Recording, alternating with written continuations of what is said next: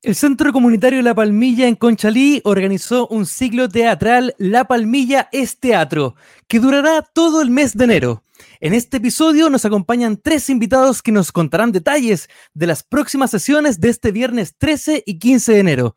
Ya nos está esperando en la sala virtual Eduardo Reyes, director de la compañía Búfalo, Pamela Gárate, actriz, de la compañía Búfalo también y que se va a presentar en la obra Bofetada Clásica y Andrea López de la compañía Teatro del Espejo de la obra Sálvese quien pueda. Chicos, ¿cómo están? Gracias por la paciencia.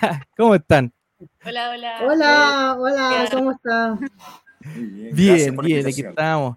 Oigan, gracias por aceptar la invitación acá a Buen Entendedor.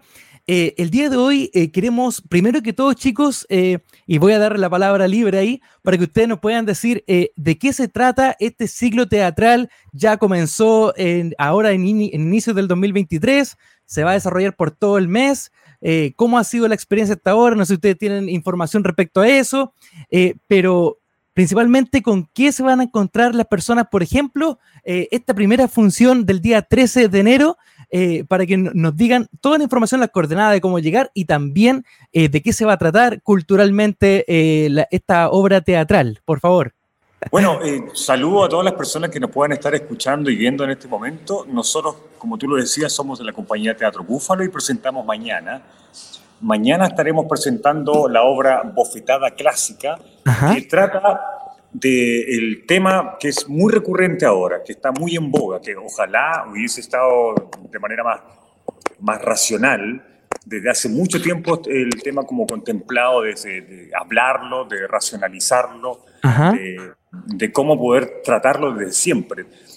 De cierta forma también nos ayuda a nosotros. Nosotros vamos a tratar mañana el tema de bofetada clásica, que significa rescatar textos clásicos del 1600, uno y otro del 1630 y otro del 1800. En específico, Yerma de García Lorca, eh, Otelo y Ricardo III de Shakespeare. Hablan los tres temas desde sus mismas obras como concepción eh, dramática sobre la violencia de género, sobre el abuso de poder y sobre los celos desmedidos, siempre a favor de, de los hombres, de la masculinidad y contrariando todo lo posible hacia las mujeres. Por tanto, nosotros mañana vamos a hacer una versión, una tragicomedia de estos tres temas, escenas de estas tres obras clásicas, pero la diferencia o la salvedad es que nosotros queremos exponerlos a público para que puedan evaluar si es que hemos evolucionado o involucionado como, como generaciones no solamente nuestra generación, sino que la humanidad entera, para mirar. No vamos a exponerlo como de manera terapéutica, sino que simplemente como teatro, para que la gente saque su propia conclusión y evalúe desde su propia interioridad o emocionalidad si es que estos temas son para ser tratados de manera teatral, abierta a público, para niños, para grandes, para chicos, para mayores de edad, tercera edad. Siempre lo estamos tratando de hacer como una tragicomedia, es decir, pasamos de, lo de la trágica, que es el mismo contenido, pero a partir de mirarlo como un bálsamo, hacerlo pasar como un bálsamo, como quien está tratando de ver lo positivo de algo que es negativo, porque ayuda también a que la gente pueda meditarlo.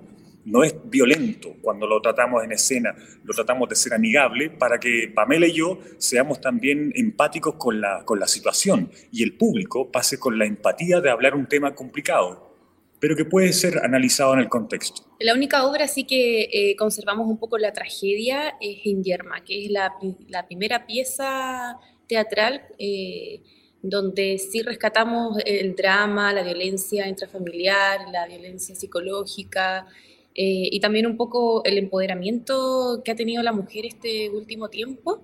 Quisimos darle como un vuelco también un poco a, a ese personaje, a Yerma, que antes era más sumiso y ahora eh, lo quisimos demostrar un poco más empoderado, un poco más de decir lo que piensa, de atreverse a hablar.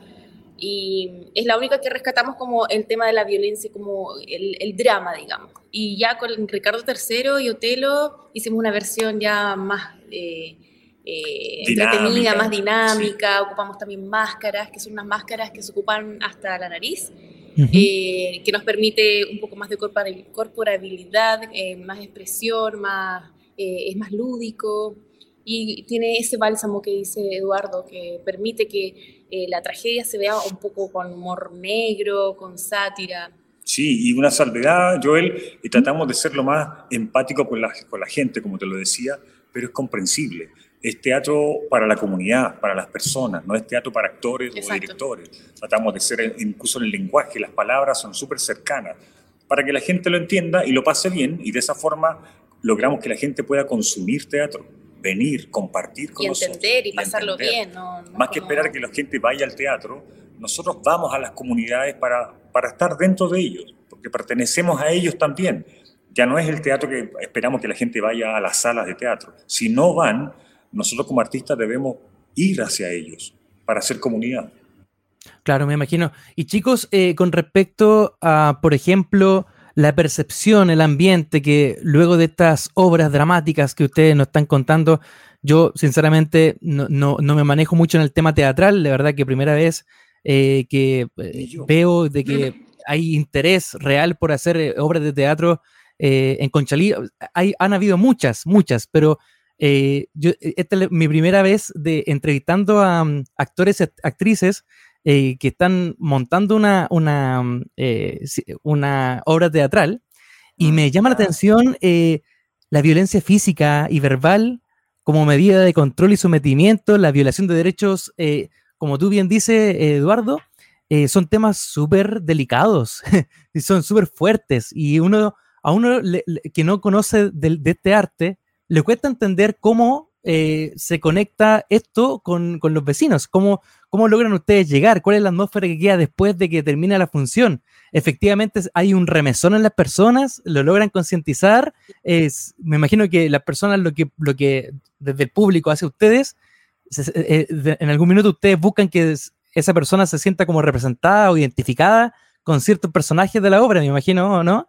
Eso es lo que, eso es lo que ustedes buscan, ¿verdad? No, no buscamos como algo en particular, o sea, lo más bonito, lo único que nosotros tenemos en la intención al terminar una obra es generar eh, un conversatorio, un diálogo, acercar a, al público, a los actores y nosotros acercarnos al público, romper con esa distancia que hay y conversar y, que la, gente pueda compartir y, comunicar lo que siente en ese momento. Y hemos tenido experiencias súper bonitas con respecto a eso, desde eh, gente que te abraza, te agradece, que se siente identificado con los personajes. Qué buena. Eh, a mí, yo ya había comentado también esto en, eh, algunas personas eh, y en otro programa también que estuve, algo que nos marcó mucho como compañía, porque en una función se acercó una, una, niña, niña de nueve años, Y, y, me abrazó y me dijo muchas gracias, sentía mucha gratitud y me dijo que se había sentido identificada con mi personaje, que es Yerma, el de esta mujer que es violentada, digamos, por su, por su esposo. Y le digo que por qué. Y me dice que porque yo también he sido violentada. Yo fui abusada por mi madre. Uy, mira. Y uff, como que se me craqueló el corazón, se me partió en mil pedazos, pero ahí uno fuerte sosteniendo a una niña que tuvo la voluntad eh, de poder compartir algo tan íntimo, un, un evento quizás tan traumático. Entonces, esas cosas lindas, yo todavía eh, hasta hoy día conversamos con, con, ella por WhatsApp, eh, mantenemos contacto, eh, marcamos a una niña y, y como podemos marcar a millones de personas de diferentes rangos de edades y que en fin de cuentas lo bonito de esto es que, que la gente se atreva como a, a atravesar estos miedos, estos traumas y poder ver una obra en vez de que le digan, no, no, no, eh, esto le puede abrir o causar una catarsis, le puede como remover el pasado, y hay mucha gente que aleja, y muy aprensivamente aleja a las personas a, no expectar este tipo de, temáticas porque por miedos. Sí, más o menos lo que pasa, disculpa, para apoyar lo que dice la PAME, que es más o menos cuando uno tiene que hablar de la muerte o las personas que han muerto. Eh, eh, uno no quiere hablar de ese tema o que alguien va a morir, todos sabemos que vamos a morir, pero hablar de ese tema es casi como un tema tabú, eh, es como negarlo. Entonces, yo entiendo que muchas veces este tipo de temas de las violencias de las mujeres son temas absolutamente repetitivos en la historia. Nadie quiere exponer su caso de que fue violentada o que, o, que lo sufrió. A veces lo pasa por traumas, eh, por estos postraumáticos y lo bloqueas y no te acuerdas. Y hay un asunto de sobrevivencia que lo bloqueas y no te acuerdas de eso y pasan años y algo te gatilla para hablar. Nosotros no intentamos hacer esto, te juro que no. Lo que intentamos es exponer en teatro una posibilidad de pensar en que el autor escribió a través de, su experiencia o lo que vivió, el contexto de lo que estaba pasando en esa época. Mm. Y lo ponemos a, a, colación ahora únicamente para que la gente o las personas puedan decir, esto sigue pasando o esto ha cambiado o se puede mejorar o no se puede mejorar o esto va a seguir toda la vida. Y sin ser psicólogos ni nada de eso, lo que intentamos, ni terapéutica, ni tampoco, lo que intentamos nosotros es poner una especie de arte, si es que se puede llamar arte, de la reflexión. El convocar a la gente que active el pensamiento crítico y hablar sobre esto. De hecho, las culturas antiguas, las, de, las originarias, tenían a las mujeres como el matriarcado, las mujeres mandaban. Pero algo pasó con los hombres que sintieron demasiada amenaza con, con, con la sexualidad de las mujeres y empezaron a reprimirla. Hay unas culturas que las envuelven entero en paños para que no se exhiba, porque eso es peligroso, ver senos, ver traseros, y eso les, les, expuso tanto que ni siquiera ellos saben cuándo fue que empezaron a limitar a las mujeres porque eran peligrosas.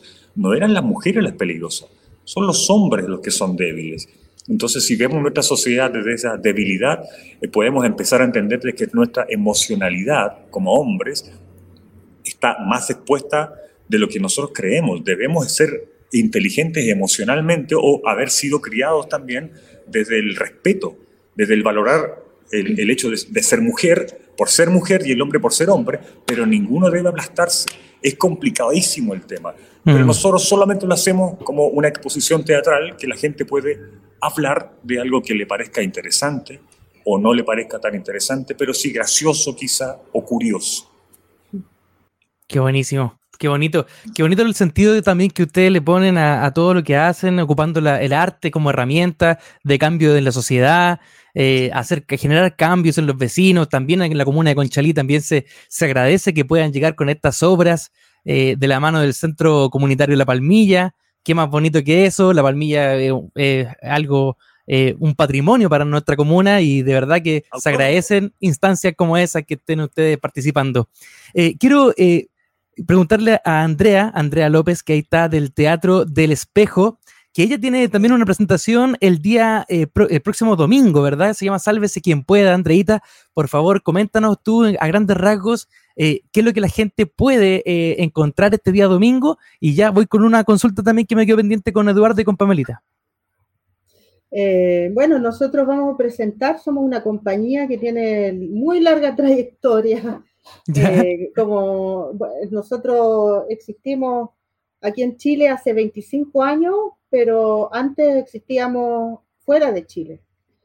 Eh, mm. Y resulta de que, bueno, eh, es un, una familia teatral y las obras que nosotros hacemos son obras originales, o sea, significa que no, no son obras escritas por otra persona, somos mm. nosotros mismos y en este caso fui yo la que escribí la obra. Mira, qué bonito. Y esta obra es una obra, eh, es una comedia eh, que podríamos llamar apocalíptica.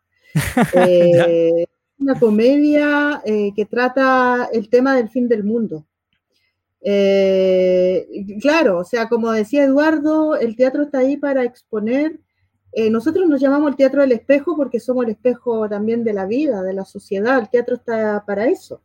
Porque mm. la gente cuando se ve se entiende mejor y, y, se enferma menos del mate, menos sí. de la cabeza. Sí, porque y, hay que ver que estamos enfermos todos de la cabeza. estamos, estamos, en una época muy complicada, muy difícil, y es sabido y se sabe que el teatro, que es, una, es un arte de, de la presencia, uno eh, es muy diferente que ver una película, porque una película no es lo, la presencia, o sea, el hecho de ver a los actores ahí en persona es súper fuerte. ¿Ah? Y mm. para una generación como esta, que esta es una generación de pantalla, eh, es extremadamente fu fuerte. Mm. Esta, comedia, esta comedia nació hace 11 años y todavía la estamos dando. Y, y, tenemos mucha generación de niños que han comenzado a ver teatro con nosotros y que han venido, han vuelto a vernos después de todos mm. estos años y, ha sido muy fuerte también volver después de la, de la pandemia a actuar esta obra, porque se han presentado de nuevo niños que estuvieron, muchos tienen como cinco o seis años y estuvieron dos años encerrados, entonces como que la, se han educado en el encierro y para ellos es como súper impactante ver esto, porque además está hecho con, con máscara. Eh, la directora de la obra se llama Jimena Sáez, ¿Mm? ella es especialista en máscara, o sea, en actuación con máscara. Eh, es una técnica que ella aprendió afuera. Eh, entonces lo que van a ver es en realidad eh, lo más cercano a lo que era hace 500 años atrás, pero con un texto actual y con personajes que son prácticamente chilenos. Entonces, ¿y, cuál vendría siendo el mensaje que ustedes buscan transmitir? En este caso, eh, esta es una obra familiar, ¿verdad? Desde los cinco años. ¿Cuál es el mensaje que ustedes quieren transmitir a través de esta obra? que se salve quien pueda. Eh, queremos, queremos transmitir muchas cosas. Estoy viendo la descripción un poquito y dice que eh, es una obra original que se basa en personajes bíblicos. Que... o sea, de nombre, porque nos imaginamos cómo sería un Noé chileno. Eh, ¿Cómo sería una Eva que se llama Eva Siva, de apellido Siva, chilena? ¿Cómo sería el Set, el hijo de Adán y Eva? El tercer hijo se llama Seth en la Biblia. Y Seth es un niño chileno también, eh, es un cabro popular. Em, y claro, y está también eh, un personaje que no es tan chileno, pero que tiene que ver con la codicia. Eh, que es la mala de la película. pero todo, ah, todo, todo, la codicia es la mala de la película. Y aparece Dios, que es un clown, un payasito un clown, digamos. Con, un eh, payasito, claro. Que, no es un payasito, es, es bueno, pero es la imagen de un payaso, pero no lo es, es la verdad desnuda. Ah, eh, y, es súper tímido y, es, eh, y se siente súper mal porque le echan la culpa de todo y él no tiene culpa de nada, en fin, la culpabilidad no funciona con él, en fin. es puro, puro, es como describir el mundo con puras equivocaciones. Todo el mundo se equivoca, todo el mundo entiende mal, todo al revés, y al final lo único que salva todo esto es la, es la amistad y, y, el cariño, nomás. el cariño, la amistad, el compañerismo, y bueno, y, y, que el mundo no se acaba, se acaban los ciclos, eso queremos decir, se acaban los, quizás que este mundo se acabe, pero no se sabe si se acaba el mundo, son los ciclos que se terminan, ¿ah? esto es un final de ciclo, y eso es lo que nosotros creemos, es un final de ciclo, pero que la respuesta está en cada uno y en, el, en la generosidad de cada uno y en el cariño que uno le puede dar eh, a la vida, más que nada. Eso es el mensaje. Qué, tremendo, tremendos valores, eh, tremendo mensaje para los niños sobre todo, ¿ah? que eh, puedan ver en esto y les genere cosas y que puedan el día de mañana convertirse en mejores seres humanos, que es lo que también nos hace bastante falta, así que muy, tiene un, un sentido muy social también la obra.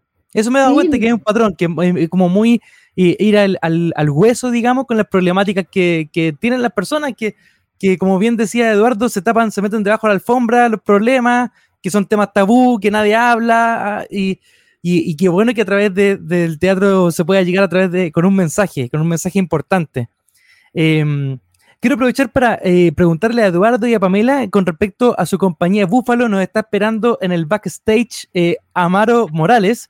Vamos a ver si podemos eh, establecer comunicación con él. Pero primero quisiera conocer, Eduardo, Pamela, la trayectoria, un poquito brevemente, la trayectoria de la, compañía Búfalo, para conocer también el trabajo teatral que ustedes hacen, más allá de la presentación de este día viernes 13. Mira, la compañía Búfalo debe tener más o menos unos 20 años, 19, 20 años. ¿Ya? Yo la, monté precisamente porque, eh, por un error de un, de un director de teatro.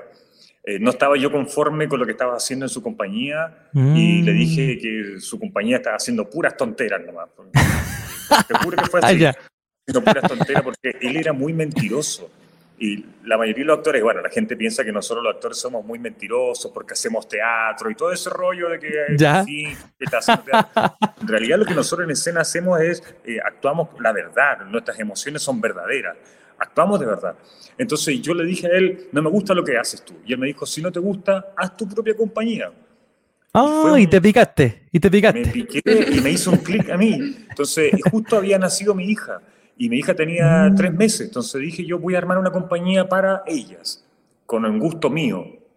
Y Ya. empecé a montar cosas que les pudiera gustar. Y lo primero que monté fue El Quijote de la Mancha, porque cuando lo empezaba a leer, que es una fomedad el Quijote cuando lo estás leyendo por primera vez, con Ujú. un diccionario al lado, y es una, de verdad es terrible para los jóvenes que yo no entiendo por qué los colegios se siguen obligando a leer el Quijote, en vez de Claro. motivar a leer el Quijote a entenderlo. El Chapulín Colorado tiene la misma, la misma intención del Quijote, la misma. Y entonces yo dije, empecé a montar el Quijote y de ahí pasó mucho tiempo en que empecé a montar cosas que me dieran con los clásicos. Porque con el clásico es una trampa que, que- que tengo yo con la compañía como estilo. El clásico tiene el 50% ganado con la audiencia, porque la gente conoce el tema. Luego el otro 50 lo hacemos en vivo, hacemos ese vínculo con la gente. Tratamos de, en vez de actuar un espectáculo, tratamos de interactuar, o sea, generar un vínculo teatral entre las personas que estamos ahí. Mm. Por tanto, no se repiten los espectáculos, no se repiten las obras. Puedes hacer una obra 20 veces, pero las 20 veces, la Andrea lo sabe, no es la misma siempre. Siempre hay algo que está muy, que, que es cambiante, que varía el día, el horario, cómo te sientes de, salud, que el clima. Bueno, para nosotros es muy evidente porque nosotros miramos a público, respiramos a la gente y tratamos de vincularnos, miramos a las personas para generar el mensaje directo hacia ellos. Y eso tenemos ya 20 años y hemos montado varios espectáculos con la misma concepción de buscar, buscar lenguaje apropiado, dinámico y con obras que los hagan por lo menos recordar que en algún momento escucharon de ellas, pero no tienen por qué ser fome, no tienen por qué ser desgastadas. Quizá cambiarles la ropa a algunos montajes, pero ese, ese cambio de ropa significa que estamos haciendo lo mismo que hace cualquiera de nosotros cuando encuentra algo que le gusta y recuerda la nostalgia de cómo fue o por qué fue. ¿Era necesario odiar tal cosa o tener mala onda con eso? No. Podemos hacer una versión nueva solamente pensando en la empatía de algunas cosas que podemos estar presentando en escena. Qué buenísimo. Y Eduardo, eh, eh, búfalo, ¿por qué eh, ocupaste esa palabra? Eh, ¿Significa algo? ¿Si se puede saber? No sé. Porque. Eh, es algo muy ¿En qué, qué te inspiraste para ponerle el nombre a, a la, a la compañía? Lo que pasa es que yo soy, cuando era chico era muy animal. Bueno, ¿Ya? todavía soy como yo veo bestia. Entonces me decían búfalo en mi barrio. A mí, Ah, yo la peleaba con todo el mundo y me decían que parecía un búfalo. Y me decían búfalo por, por lo mismo, porque yo era como medio animal. Después me di cuenta de que en el zodiaco chino yo soy búfalo. Y me dije, todo calza. No te creo. ¿En serio co- coincidía?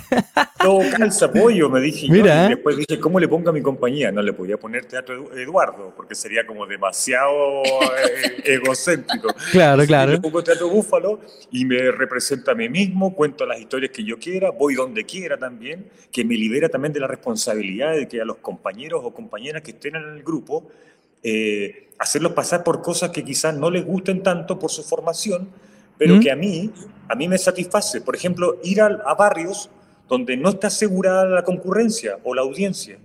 Eh, yo, por mi parte, yo voy donde sea, donde se me pide, pero no Claro. le puedo pedir lo mismo a mis colegas o compañeros porque no está en su concepción quizá. La PAME Claro. entró en esto súper bien porque la PAME tiene la concepción también de ir a lugares y eh, que es el estilo justo de Teatro Búfalo, de compartir espacios con personas que quizás nunca en su vida han visto teatro. Por tanto, no tienen los códigos de estar callados, de, de, de respetar. Porque si nunca has visto algo, en muchos colegios todavía se le exige a los niños que no hablen, que no conversen en el teatro, que no se rían. Imagínate si es Mm, una comedia, ¿no se pueden reír entonces? Claro, claro. Ay, No, la idea es que ellos compartan y convivan. Y eso Claro. ocurre mucho descentralizando también el, el teatro, Claro. llevándolo a lugares donde en verdad no llega nada de cultura y la gente es feliz y es muy agradecida cuando perciben una obra de teatro y primera vez que han visto teatro. Eso Exacto. es muy lindo. Sí, no, sí, es bonito. Sí, a mí también me ha tocado eh, presenciar y también hay, hay hartas or- organizaciones sociales en Conchalí que hacen obras teatrales eh, y también incluyen a, a los niños y todo, pero eh, es bonito, es bonito porque em, es una herramienta donde, que, es muy transversal y, las personas conectan mucho. Y, pero hay pocas instancias. Pues yo eh, vengo saliendo de otra entrevista donde justamente hacíamos el análisis de que lamentablemente Chile no es un país eh, artístico. siempre estamos valorando el, el, el, arte como de medio de afuera, mirando para otros países y no sé si se esté valorando realmente aquí. Conversábamos con el invitado anterior y que había como una crítica de ese aspecto. Andrea tiene algo que decir porque la vi media escéptica a la declaración, pero a ver, por favor, cuéntame, Andrea, ¿cuál es tu, cuál es tu visión? Mi opinión es que Chile es un país profundamente artístico. Lo que mm. pasa es que eh, está todo concentrado en ciertos medios nomás, o sea, los medios están concentrados en los barrios altos, para decirlo bien francamente. Mm, mira, qué interesante. Eh, pero es un país profundamente artístico porque, y se notó en la explosión social, o sea, no hubo explosión social en el mundo, ni en Estados Unidos, ni en ningún lado, donde haya habido tanta expresión artística espontánea en la calle, en los muros. Eh, es impresionante. O sea, las tesis se fue acá nomás. Eh, y hay un montón de cosas en la calle. O sea, de verdad, eh, yo encuentro impresionante lo que pasó, por ejemplo, frente al GAM. La gente espontáneamente comenzó a dibujar, a poner telares preciosos y encuentro de una imbecilidad profunda, perdóname que lo diga, que apenas un año después eh, el GAM haya decidido invitar a Bansky con 15 lucas de entrada, teniendo los mejores artistas visuales que habían llenado el GAM afuera en la calle. Entonces, es como realmente no es que el, no es que el Chile no sea artístico, es que no dejan a Chile ser artístico y no, tienen plataforma de expresión. Y, los mejores artistas no vienen de los barrios altos en la historia de Chile. Mm, eh, mira, qué buen dato, ¿ah? Qué buen dato ese. Los mejores artistas vienen de barrios populares. No vienen, o sea, creo que hay un poeta cuico que es Huidobro, Vicente Huidobro, pero el resto, o sea, la Gabriela, Pablo Neruda, son todos, eh, Pablo de Roca, son todos gente popular y es ahí, mm. es ahí que está el talento de Chile. Entonces, eh, yo, yo comparto totalmente con, eh, con eh, Eduardo. el teatro tiene que ser de todos, desde todos, para todos. y el teatro que él está haciendo, que es un teatro con los clásicos, no hay que olvidar que ese teatro viene también de mm, instancias populares. Shakespeare, William Shakespeare, era un actor popular, eh, el pueblo comía mientras miraban y comentaba mientras miraban las obras. Eh, eh, Cervantes, bueno, él no era de teatro, pero era popular, o sea, los capítulos se vendían como, como así por capítulo, por semana, y era una instancia popular.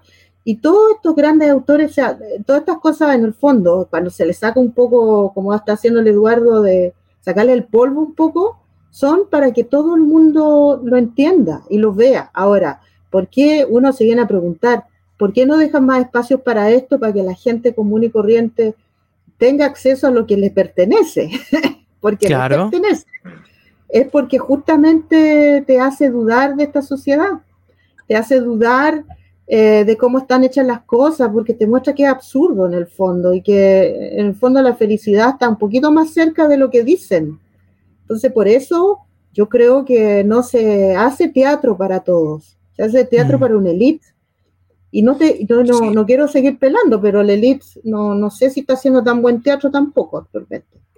Sí, mira, yo apoyándote, Andrea, completamente, siento, Joel, que mientras el Estado, no el gobierno, porque los gobiernos son de turno, el Estado no vea a los artistas como una inversión, lo ve como un gasto, a nosotros nos mm. ven como un gasto. Y en ese concepto está el fondar, que hay que concursar, hay que postular a todo lo que se hace, a los bonos, incluso bonos de emergencia. Imagínate, ¿te acuerdas de ese bono de emergencia?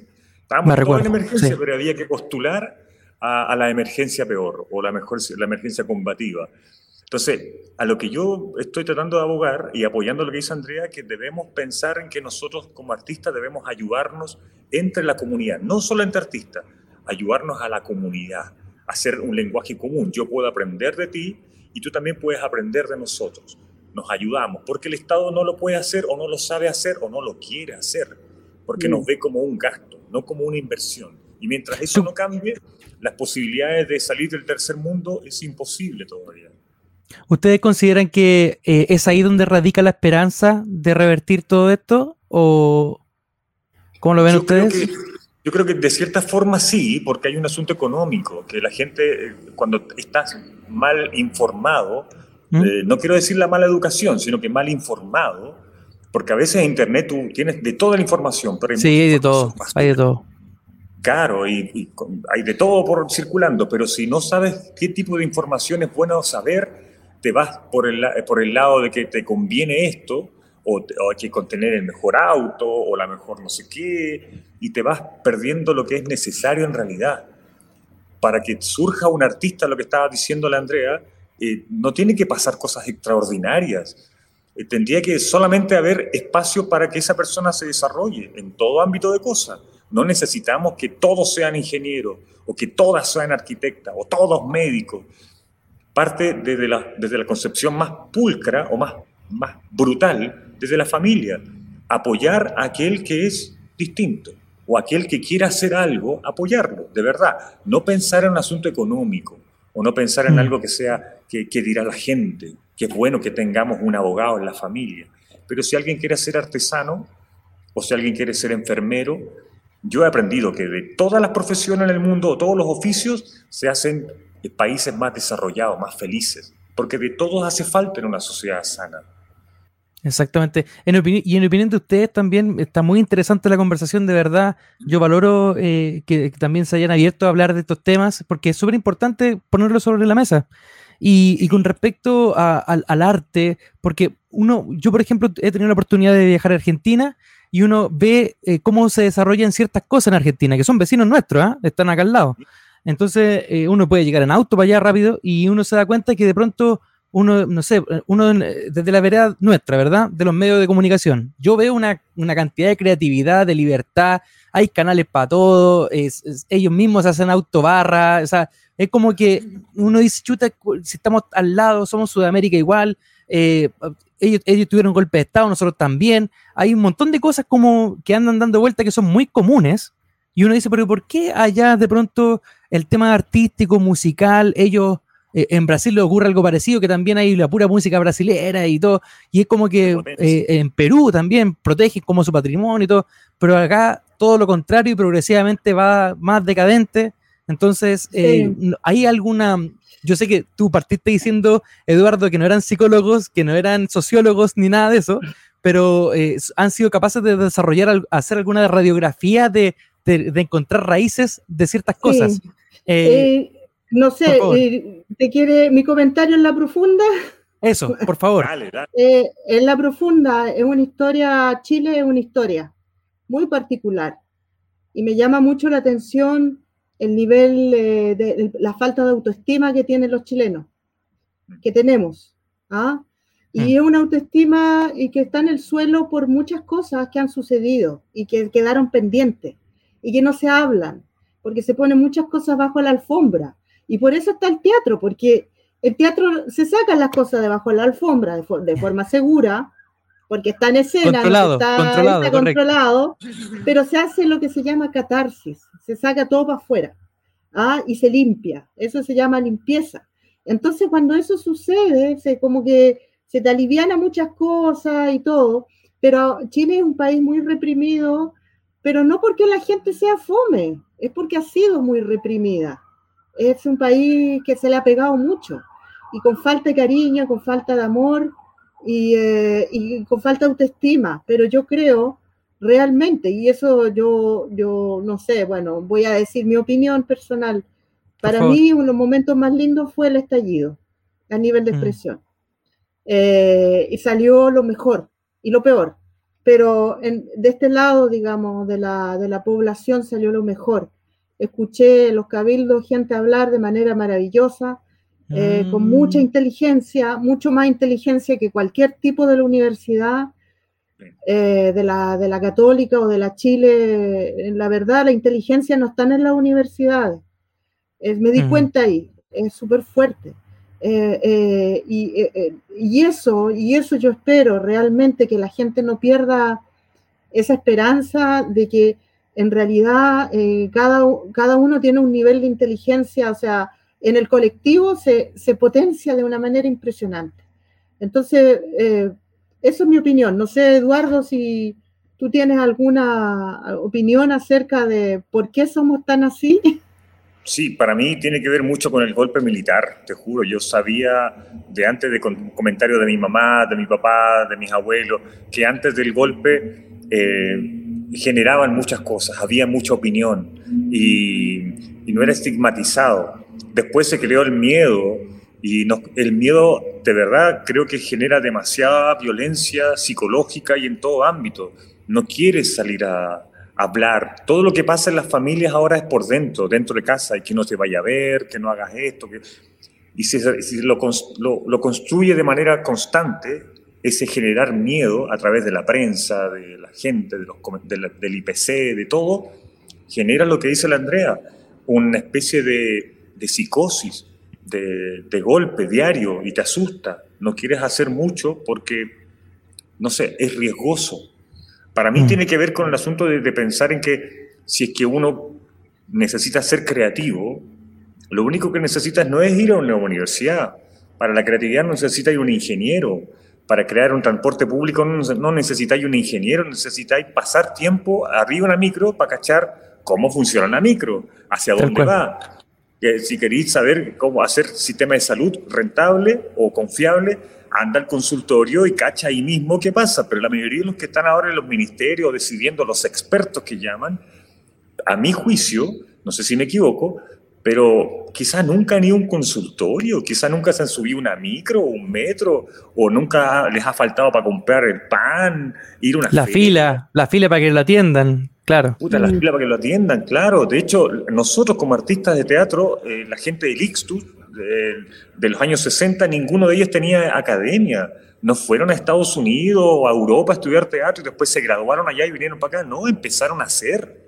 Mm. Yo creo que el hacer hace que muchas personas entiendan en teoría y práctica lo que se debe hacer, lo que, cómo mejorar y tener esa concepción que el chileno tiene mucho de hacerlo súper bien a la primera pero no es un proceso, no lo entiendo como proceso, lo entiendo como que a la buena o no, y si no, se frustra y manda la Se rompe o se raja, como dicen. Se rompe y raja, claro. De hecho, nuestro lema nacional, pues, por la razón o la fuerza. Claro, también. no hay una, una idea de eh, pensemos, evaluemos, busquemos visiones y le echemos para adelante, ¿no? Es violencia. Por lo mismo que dice Andrea, de que Chile tiene como un super power cultural y una opinión súper fuerte, yo creo que por lo mismo se ve coartada porque hay tanto potencial, yo creo que por lo mismo también no se le da tanto poder al, al arte en este país para mantenernos mm. controlados como marionetas y, sí. interesante.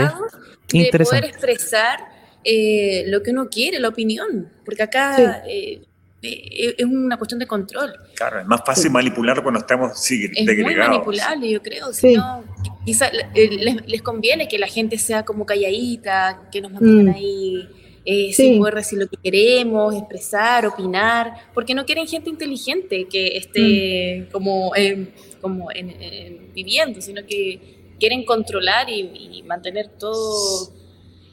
por ejemplo, ay, ¿qué iba a decir?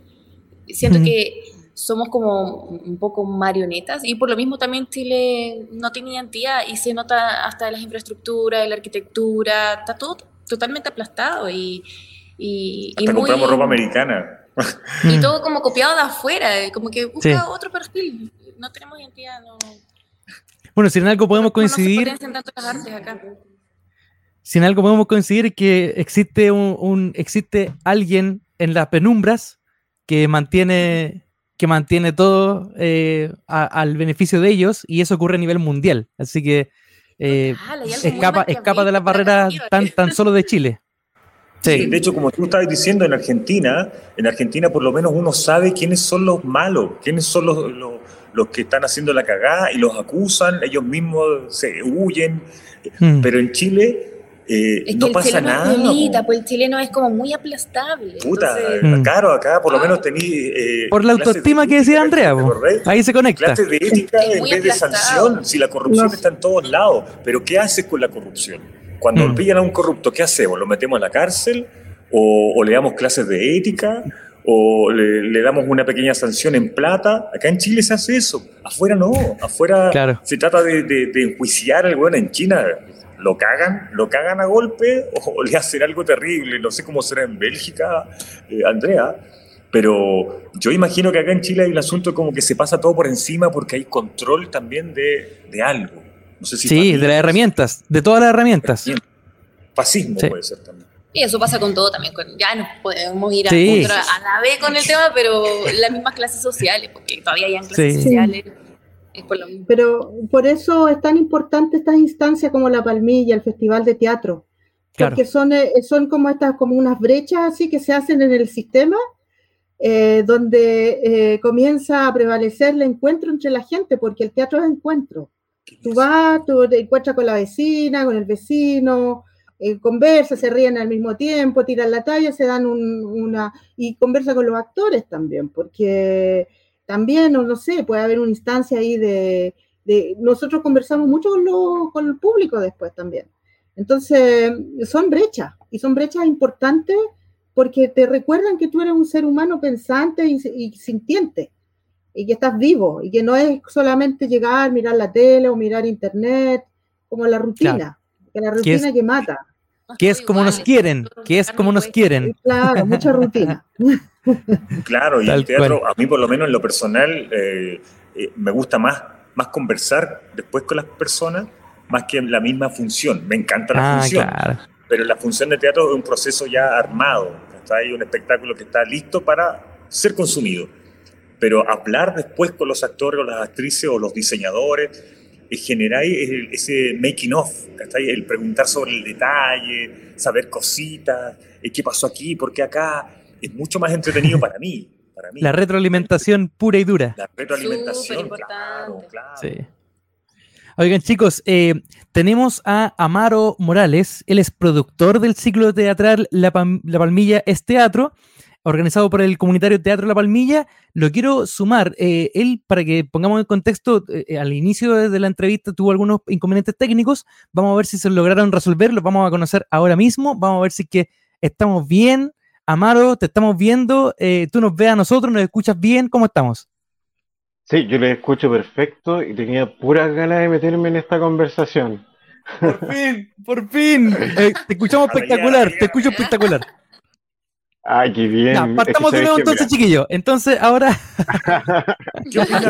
no, sabéis que yo tenía, también tenía una opinión súper heavy con respecto a lo que están hablando, porque eh, bueno, yo tuve que hacer como un análisis de caso hace unos meses atrás eh, con respecto al tema y yo creo que después de eh, casi 20 años en que a la gente se le decía qué debía escuchar, qué debía ver en, cine, qué, qué, debía leer, ¿cierto? O sea, no podemos pedir que haya gente que, mm, que esté acostumbrada a la cultura. Entonces es algo que nosotros estamos llamados a cambiar. Y de hecho, bueno, nosotros en este ciclo de teatro quisimos como tomar estas, eh, estas historias, ¿cierto? Que tienen que ver con el patrimonio material de, Chile, eh, como para comenzar a construir algo así en el fondo. Como para empezar a, que la gente se acostumbre, y de hecho lo que decía eh, Eduardo, que a él le encanta hablar eh, con la gente después de la función, nosotros les pedimos a las compañías que después de las funciones hicieran un conversatorio. Lo, lo habíamos conversado desde el inicio de la, eh, de la programación de este festival. ¿Por qué? Porque en realidad nosotros queremos que todo esto sea una experiencia, que la gente vaya no solamente por ver una obra, sino que vaya para que pueda eh, hacer vida con el resto de sus vecinos y con el resto de otras personas y que puedan compartir experiencias y opiniones, que a nosotros nos parece que es como la base de todo, o sea, de todo esto que tenemos que construir para más adelante. Claro, son los cimientos y esos cimientos tienen que ser sólidos Y es, lamentablemente es trabajo. Nos toca trabajar, hacer la pega. Desde nuestra vereda hacemos lo mismo. O sea, también es una lucha diaria que, que, oye, también hay una crítica respecto a los medios de comunicación.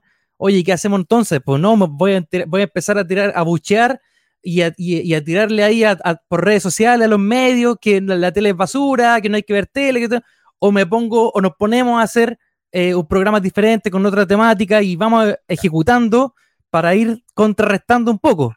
Y hasta el momento lo, eso, eso de cierta forma ha resultado, porque eh, al menos los ingresos publicitarios de los medios de comunicación de masa y los medios digitales ya están más o menos equiparados. Entonces ya podemos decir que le estamos restando poder a los medios masivos y eso es una buena noticia. quiere decir que vamos por buen camino, pero hay que hacerlo bien también. Como decíamos también en la conversación anterior, eh, decíamos, chuta, también en Internet hay de todo. También hay, hay personas queriendo tener medios de comunicación también con otros fines. Entonces, eh, siempre eh, la idea es trabajar, generar estos cimientos y ustedes lo están haciendo excelente, de, una manera muy loable, muy, muy sincera, muy desde el corazón, poniéndose, muy empatizando mucho con lo que ustedes hacen, con las personas. Eh, armar esto del conversatorio me, me, pareció una tremenda idea. Me imagino que las personas estarían súper abiertas a participar de un conversatorio luego de una función, porque es justamente ese momento en donde las personas están con el clic. Se, le, generó el clic, la apertura mental, como para poder, poder abrirse a hablar de temas que están debajo de la alfombra diariamente. Entonces, bonito, bonito. Sí, sí, y apoyando lo que tú estás diciendo, yo entiendo que a veces las personas, como no hay costumbre de hablar después de una función de teatro, porque la típica del chileno o la chilena o el latinoamericano que le pregunta eh, qué piensa la obra de teatro, qué opinión tiene, quién quiere hablar, cri cri, nadie quiere hablar. Sí, buena, estuvo buena. El, ridículo, hacer el ridículo, que voy a decir una cosa estúpida, que, que, cómo se me ocurre decir eso, qué va a decir a la gente, lo que tratamos de hacer nosotros, por lo menos yo creo que es súper empático desde, la, desde el escenario para afuera, es ponernos en el ridículo nosotros primero, de, exponernos como nosotros, como somos como personas, más que el actor o la actriz que va a hablar con ellos, sino que queremos escucharlos, saber sus opiniones, eh, si les gustó o no les gustó, aunque partir de lo más básico, para que ellos generen en el fondo que esto no es sesudo, no hay que ser inteligente, hay que ser eh, eh, empático, nada más que eso. Y es difícil porque estamos con lo, como lo que estábamos hablando con Pamela y con Andrea, de que a veces la gente tiende a pensar de que como hemos sido tan golpeados, nos van a golpear de nuevo, nos van a humillar, nos van a exponer, va a ser feo. Nosotros, creo yo que es muy bueno llamar a la gente o convocar a la gente para que consuma arte. No solamente teatro, sino que consuma las disciplinas del arte, sean todas las que sean, Pintura, música, todo. Mm. Claro, porque llamarlo más que la cultura, porque la cultura es todo. Cuando uno estudia a los griegos, no estudia solamente la parte artística, estudia todo lo que eh, eh, recurría o que tenía que ver con los griegos, así con los romanos, con los griegos, con los egipcios. Todo ámbito de cosas es cultura, no mm. solamente lo artístico. No, sí, buenísimo. Chicos, nos están quedando pocos minutos de entrevista, se nos pasó volando, la verdad. Eh, muy grata la compañía, pero eh, vamos a ir por día. Eh, primero partamos con el viernes 13. Por favor, la invitación ya concreta, operativa, a las personas de la comunidad de Conchalí. Así que les cedo la, la, cámara para que ustedes puedan decir montos, horarios, día, fecha, todas las coordenadas posibles, por favor. Genial. Bueno, invitamos a toda la comunidad de Conchalí y a los que no son de Conchalí también a presenciar nuestra obra Bufetada Clásica de Teatro Búfalo. Va a ser mañana, mañana a las 21 horas, aquí en el Teatro La Palmilla, que está ubicada en La Palmilla con San Fernando, La Palmilla 2737. Eh, va a ser, 3727, ¿verdad? 3727. A pasos del metro Conchalí. 10 minutitos caminando y la entrada está a 3 mil pesos si usted quiere colaborar más, también puede hacerlo. Y para los estudiantes y tercera edad está a 2 por 1. Así que no hay excusas, eh, es una muy buena obra, se va a entretener, es un viaje emocional. Así que vamos a presenciar acá una buena obra donde tratamos temas de violencia, de género, eh, para que reflexionemos juntos y conversemos después de la obra y generemos una linda instancia con todos ustedes de la comunidad. Así que no se la pierdan. Eso es, qué bonito. Sí, bien, excelente. Eh, y buen día, ¿eh? viernes. viernes, rico. buen día donde la gente está más... Claro. Y está súper asequible también, o sea... Antes del carrete. Claro. Viernes 13 de enero, 21 horas, entonces, Centro Comunitario Teatro La Palmilla, Avenida La Palmilla 3727, esquina San Fernando. Eh, vamos, Andreita, con eh, lo que se viene este domingo, por favor. Ya una comedia, bueno, a una hora familiar para todo el mundo a las 12, el 15, el 15, el domingo 15, eh, a las 12, y en la misma dirección, en el mismo lugar, y también una instancia para que compartamos todo y para ver esta comedia eh, familiar, bastante de humor negro también, yo diría. Tiene harto humor eh, negro, que nos hace bien también, eh, nos limpia un poco el alma. así que todo invitado y bueno, los esperamos. Buenísimo. Eh, que se salve quien pueda, domingo 15 de enero, 12 horas, eh, entrada 3 mil pesos, pero eh, los estudiantes con TNE, se paga lo que puedas, como mínimo 3 mil estudiantes con TNE y tercera edad entran dos por el pago de uno, a cualquiera de las obras. Esa es, ¿verdad? Ahí Amaro, últimas, últimas coordenadas, últimos datos que quizás se nos hayan quedado en el tintero. Sabemos que tú tienes el conocimiento de la producción de todo este festival. Por favor, cuéntanos eh, a grandes rasgos cómo, cómo, ha sido toda la experiencia y también eh, qué, es lo que, qué es lo que la gente se va a encontrar de aquí a fin de, a fin de mes, que eh, todavía quedan dos semanas de, presentaciones. Sí, mira, tenemos súper buena programación. Son obras todas muy buenas. Nosotros estuvimos viendo todos los eh, los dossiers de las obras y nos encontramos con que había muchas cosas que era imposible no tenerlas en el, en el teatro, eh, porque era en realidad lo que nosotros queríamos lograr con este, con este ciclo, que era lo que, como te decía adelante, como eh, tomar las raíces, ¿cierto?, de, de, de quienes somos como chilenos. se vienen compañías que han dado eh, obras que han sido éxito también durante el año pasado, así que tampoco se lo pueden perder. Eh, yo tuve la posibilidad de ver a, Teatro del Espejo, me parece que es una obra demasiado divertida, así que tampoco se la pueden perder.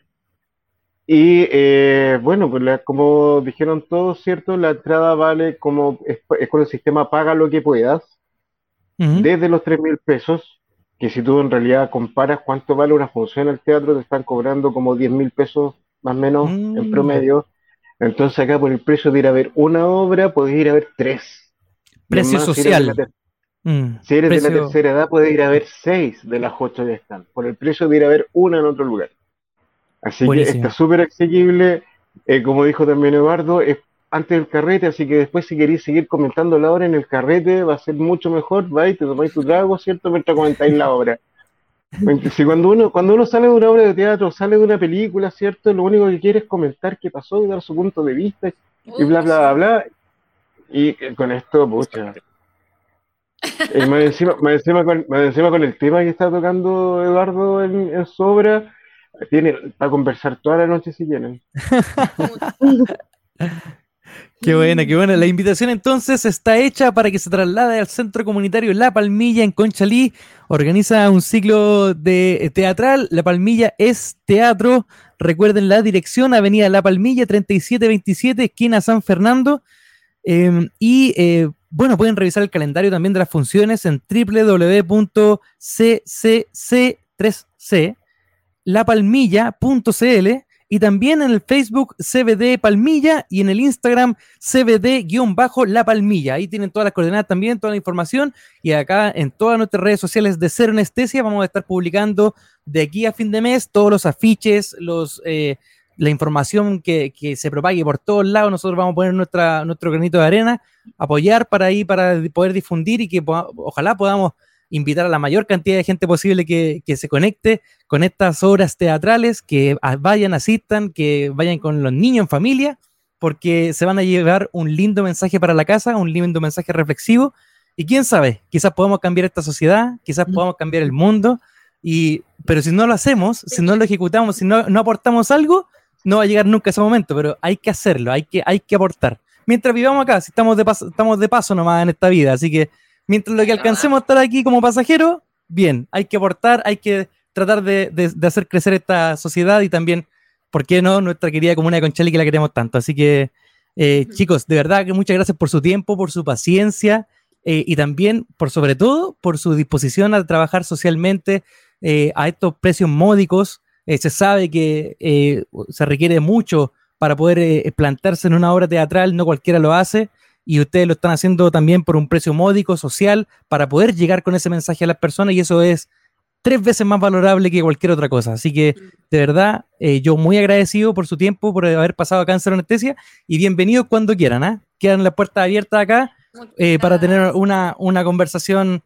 acá y sigamos haciendo, sigamos realzando todo esto, porque si no nos unimos entre nosotros que estamos allá en la, abajo de, la, de la escalera, eh, no, no, nadie más lo va a hacer. Así que eh, para, hay, hay, que ocupar las herramientas que tenemos. hay que hacer lo que podamos con lo que tenemos, con lo que tenemos en la mano. Eso, es. Exacto, sí. Si quieren ver algún adelanto de nuestra obra, pueden seguirnos también en el Instagram, ¿no? Eh, bofetada Clásica, así todo juntito. Sí, arroba Bofetada Clásica en Instagram.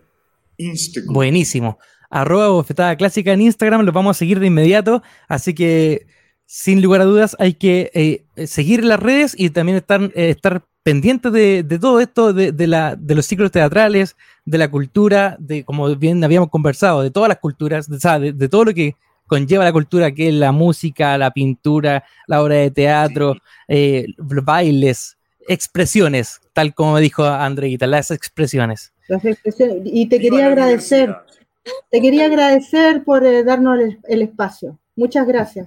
No, con todo el corazón, con todo el corazón. y esto hace falta, chicos. Esto hace falta. Es un trabajo conjunto.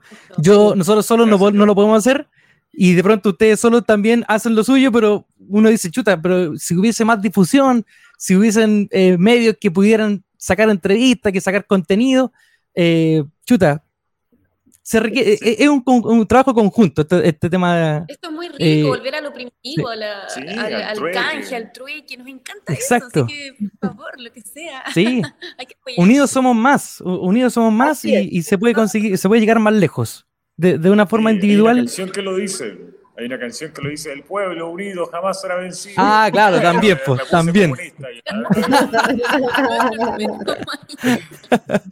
pero, pero tiene mucha, mucha esencia.